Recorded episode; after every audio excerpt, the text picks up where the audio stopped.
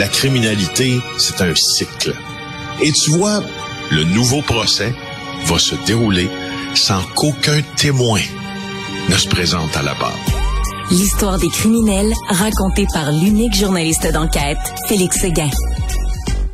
Alors, euh, écoute, Félix, on a vu ça, ce, reportage du bureau d'enquête, le, documentaire, les dangers des cristaux guérisseurs, des cristaux qui sont, euh, qui viennent du Madagascar. Exactement, c'est euh, le nouveau grand reportage du bureau d'enquête euh, conçu par euh, Audrey Ruel-Manceau, entre autres, notre verte recrue au bureau d'enquête, mais pas verte recrue en journalisme. ça fait longtemps qu'elle fait ça quand même. écoute, elle a fait, fait un bon voyage là parce que elle s'est intéressée d'abord sur le terme, mettons, mettons ça plus plus largement parlé, les affaires de croissance personnelle, Richard. Hein, ça, c'est, parce que les cristaux, les cristaux guérisseurs, pour moi, en tout cas, ça fait partie de ça. Tu sais, ces cristaux là, guérisseurs, là, ce sont euh, ce qu'on ce qu'on nous propose là à très fort prix, euh, des pierres là, tu sais, qui qui qui euh, qui finalement là font, font on leur promet mille vertus à ces pierres-là. Ben, il semble qu'elles vont nous guérir d'à peu près tout. Ben oui. Et là, ben, on a décidé d'aller voir où était, où on s'approvisionnait de ces, euh, ces fameuses pierres pour faire ce que l'on appelle de la lithothérapie. Euh, ben, c'est entre autres à Madagascar où Audrey euh, s'est rendue. Alors, ça génère des milliards de dollars, ok, au nom de ce fameux bien-être mais, mais, ça fait des ravages incroyables euh, à Madagascar. Si vous voulez voir quelque, si vous avez un, un peu claustrophobe, si vous voulez voir quelqu'un eh. entrer dans une mine, allez voir ça. Ben, on creuse ça, on creuse ça dans des mines à flanc de montagne. Ok, vraiment, c'est épouvantable. Et c'est à 12 heures de marche pour se rendre là. Est-ce que ça veut dire que votre journaliste marcher 12 heures dans la jungle pour se rendre à l'endroit où on, prend ces pierres-là, où elle a été déposée par avion ou hélicoptère. par exemple, j'ai regardé, j'ai regardé en fin de semaine euh, partie du documentaire, je crois en tout cas, je n'ai pas la réponse à, ta question, mais je sais qu'elle l'a eu, elle l'a eu tough, par exemple. ça, je peux te le dire. Ah oui, je peux te le dire, mais ultimement, ce qui est, c'est des zones, tu sais, c'est des zones assez. Ça commence par une boutique ésotérique, tout ça, mais finalement, tout ça est, est, est euh, extrait de zones épouvantables. Euh, tu sais, elles viennent soit de, certains coins du Brésil, du Mexique, d'Afghanistan, de Madagascar où on s'est rendu. Euh, mais sauf que ça mentionne jamais l'étiquette sur les fameuses pierres, entre quelles mains elles, elles, ont pu passer. Et souvent, quand on remonte la chaîne de ces de la traçabilité de ces pierres-là, ça passe entre les mains d'abord ces petites mains qui travaillent, ces enfants qui travaillent dans les mines euh, de Madagascar, mais après, ça passe entre les mains des talibans souvent euh, de soldats corrompus qui exploitent eux-mêmes des enfants et puis des femmes.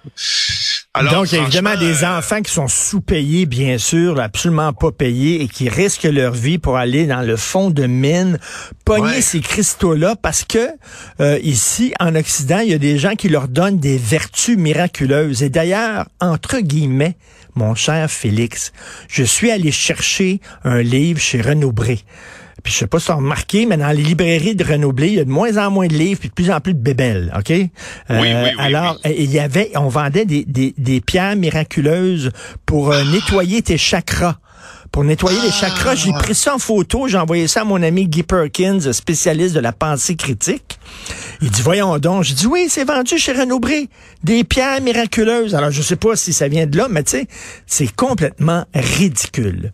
Ah non, je sais, avec des, les, les des c'est rendu qu'il y a des Legos maintenant. Là, ben oui, euh, euh, écoute, Félix, je veux à tout prix euh, prendre du temps pour parler de ta nouvelle série documentaire que tu as fait avec Annie Soleil Proto, Le crime se paie par le sang. Sur quoi? Sur les, les familles de, de, de bandits?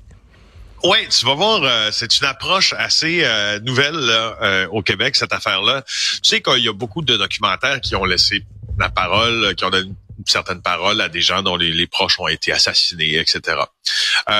peu ou pas, par exemple, ont donné parole aux proches de membres du crime organisé.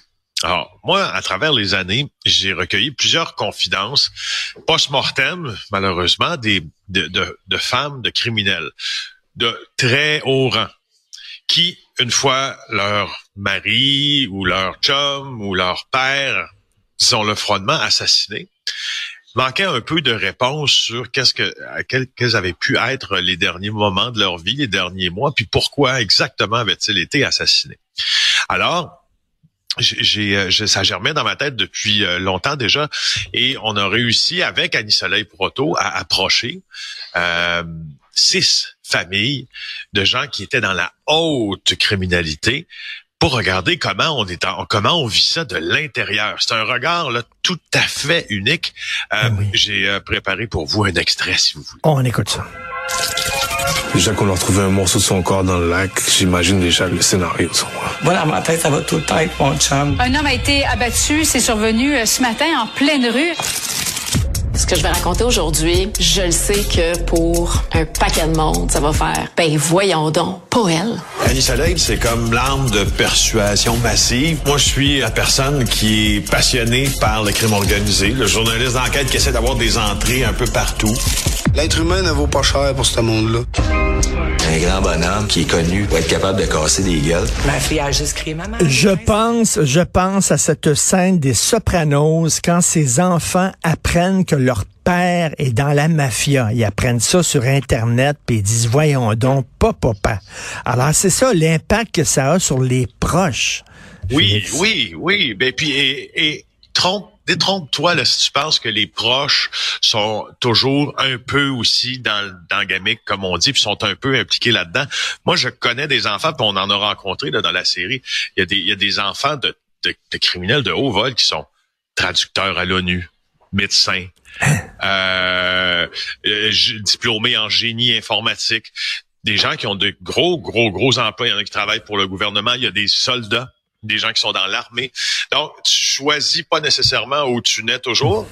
Euh, tu choisis un peu ce que tu fais. Des fois, ça peut t'influencer très négativement, des fois. Mais sauf qu'il en reste pas moins que euh, quand ton quand ton proche est, assassiné, tu sais pas trop vers qui te tourner parce que on va se le dire bien honnêtement, la police ne donne pas ne te donne pas le même service si tu es la femme d'un mafieux que si t'es la femme de quelqu'un qui a péri dans un crime, euh, dans un autre type Parce de qu'on crime. considère, on considère que tu fais partie de la gamique, alors que c'est peut-être pas toujours le cas. Ouais.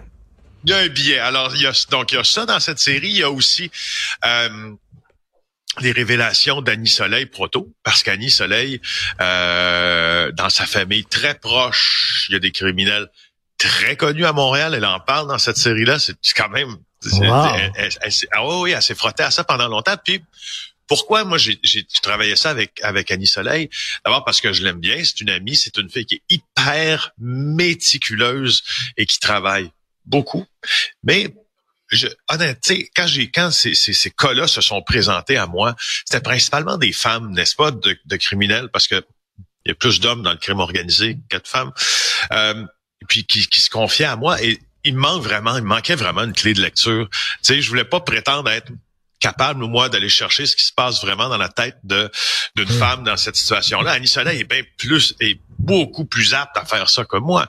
Alors c'est pour ben ça que c'est pour ça qu'on fait ça ensemble entre autres. Et allé les faire donc on va on va voir des Carmela Soprano. Hein. Carmela Soprano c'était sa femme. Euh, elle était bien contente que Tony faisait beaucoup d'argent, mais elle posait pas trop de questions, mais elle savait comment l'argent rentrait. De temps en temps, elle disait va donc cacher des armes dans le faux plafond. Elle allait cacher des armes dans le faux plafond, dans le garde-robe, tout ça. Euh, écoute, ça va être euh, vraiment le fun de voir ça de l'intérieur. Euh, c'est à partir du 3 octobre, donc à partir de demain.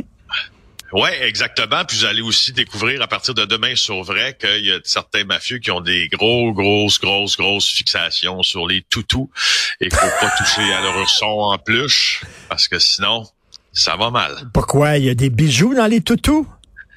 Non, il n'y a pas de bijoux. Il y a vraiment un, un mafieux là, très, très violent que lui, il a une collection de toutous. Puis si tu don't fuck around, tu comprends? Touche pas à son toutou, Touche pas, à son, toutou. OK, c'est sur vrai à partir de demain. Merci Félix Seguin. Bonne journée. Salut. merci. Bye.